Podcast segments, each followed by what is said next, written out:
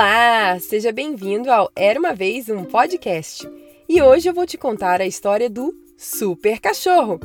Ela foi escrita por mim, Carol Camanho.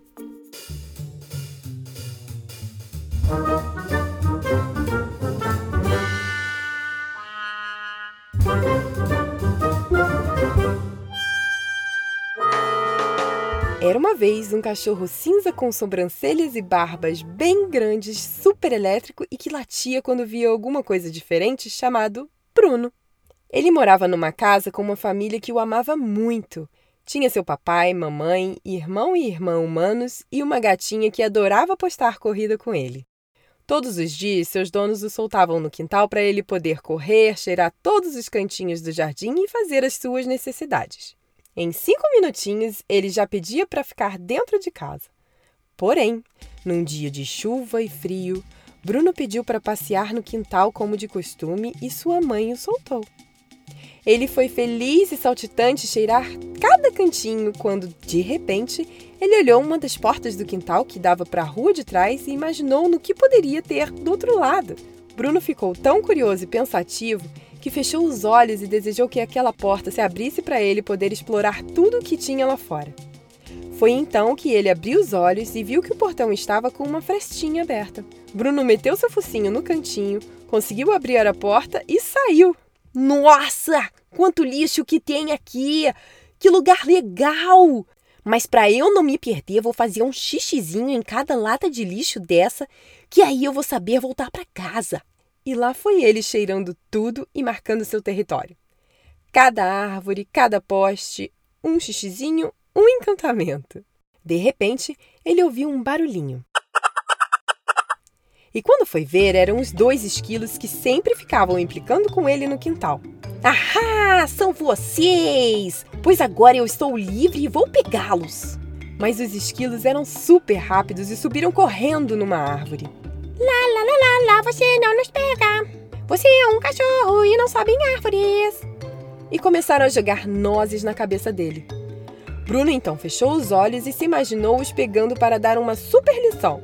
Quando de repente. O galho da árvore que eles estavam caiu e Bruno conseguiu pegá-los com suas patinhas e disse, com cada um em uma mão: Vocês sempre ficam zombando de mim.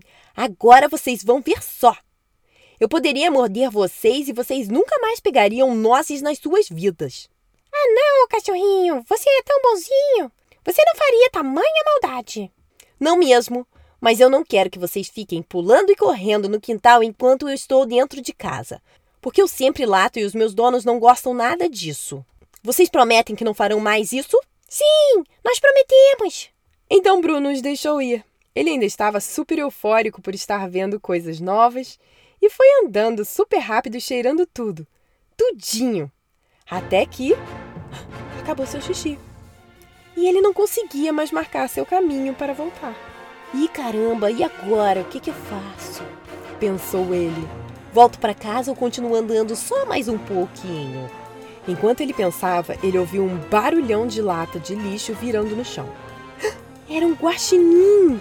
Bruno morria de medo de guaxinim porque já tinha sido atacado por um. Foi então que tentou andar devagarinho sem fazer barulho, mas não teve jeito. O guaxininho viu e gritou: Ei, ô barbudão! O que você tá fazendo aí sozinho? Uh, na, na, na, nada. Tô dando só uma voltinha e conhecendo a vizinhança. Tá dando uma voltinha, é? Pois essa aqui é a minha área e não quero te ver por aqui. E começou a avançar em direção ao Bruno. Ele, morrendo de medo, saiu correndo e o guaxinim atrás dele, quase o alcançando.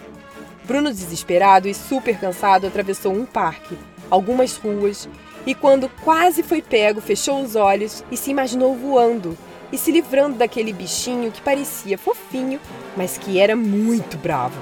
Foi então que de repente ele sentiu uma super força e começou a correr mais rápido que tudo. Correu, correu e correu até que olhou para trás e nem sinal do bichinho mascarado. Ufa! Mas e agora? Bruno estava perdido. Estava bem longe de casa.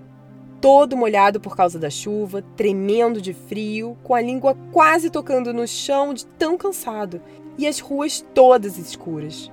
E agora, como é que eu vou voltar para casa, hein? Ele pensou.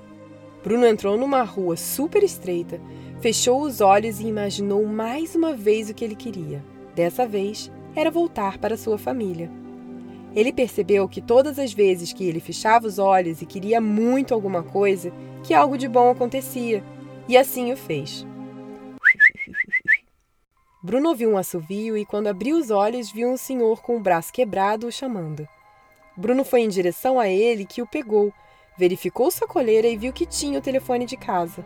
O moço que o achou ligou para o seu dono e o avisou de que tinha achado Bruno. Seu dono, que já estava desesperado à sua procura, foi até a casa do senhor pegar seu cachorro. Quando Bruno viu, começou a pular de alegria e a chorar de tanta felicidade. Chegando em casa, viu todo mundo que ele mais amava juntos, super felizes com a sua volta. O Bruno voltou! Disse seu irmão humano. Bruno abanou o rabo e o lambeu. Foi então que ele percebeu que estava morrendo de fome. E o que foi que ele fez? Lembrou do seu superpoder. Fechou os olhos e imaginou um super bife na sua frente. Quando abriu os olhos, viu seu dono colocando ração no seu pote. É, não é um bife, mas está valendo. Vou matar a minha fome. E depois eu uso o meu poder para fazer com que a comida da minha irmã bebezinha caia no chão. Fim.